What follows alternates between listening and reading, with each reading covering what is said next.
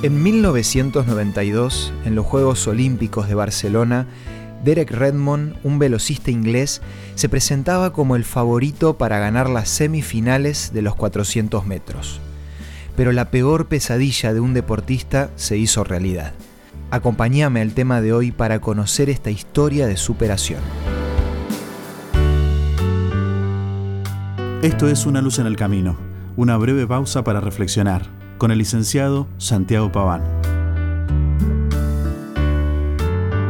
Para Derek esta carrera era una especie de revancha, porque cuatro años antes, en las Olimpiadas de Seúl, se lesionó el tendón de Aquiles durante el calentamiento y no pudo competir. Ahora por fin se le presentaba otra oportunidad. Sonó el disparo de salida y los corredores salieron buscando sus mejores marcas, pero a los 150 metros se le desgarró el muslo derecho y se cayó al suelo lleno de dolor. Los camilleros corrieron para ayudarlo, pero no quiso recibir ningún tipo de ayuda. Se levantó y empezó a correr como pudo hacia adelante. De repente un hombre saltó a las gradas, corrió hasta donde estaba Derek y puso su brazo sobre sus hombros. Ese hombre era nada más y nada menos que su papá.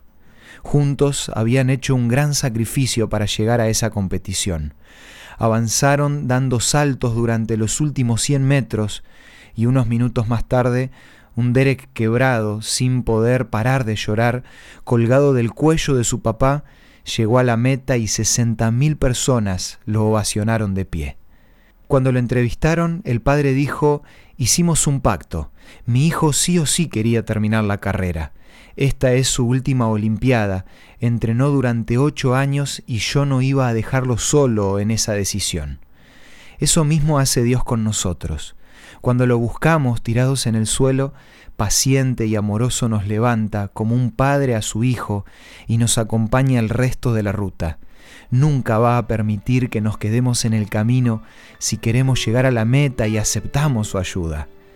El apóstol Pablo nos recuerda en Hebreos 12.1 que también nosotros estamos rodeados de una multitud de testigos corriendo la carrera de la vida. Pero no nos podemos olvidar que el principal espectador es Dios y nuestro éxito le interesa más que a nosotros mismos. Por eso no bajes los brazos, no te dejes intimidar por las lesiones que vienen del cansancio o la fatiga. Y si por alguna razón querés tirar la toalla, es tiempo de dejarte abrazar por alguien que te ama y te quiere ayudar a seguir adelante. Como una ayuda para el entrenamiento en la carrera de la vida, me gustaría ofrecerte la revista Evidencias, que podés solicitar de manera gratuita a nuestros puntos de contacto.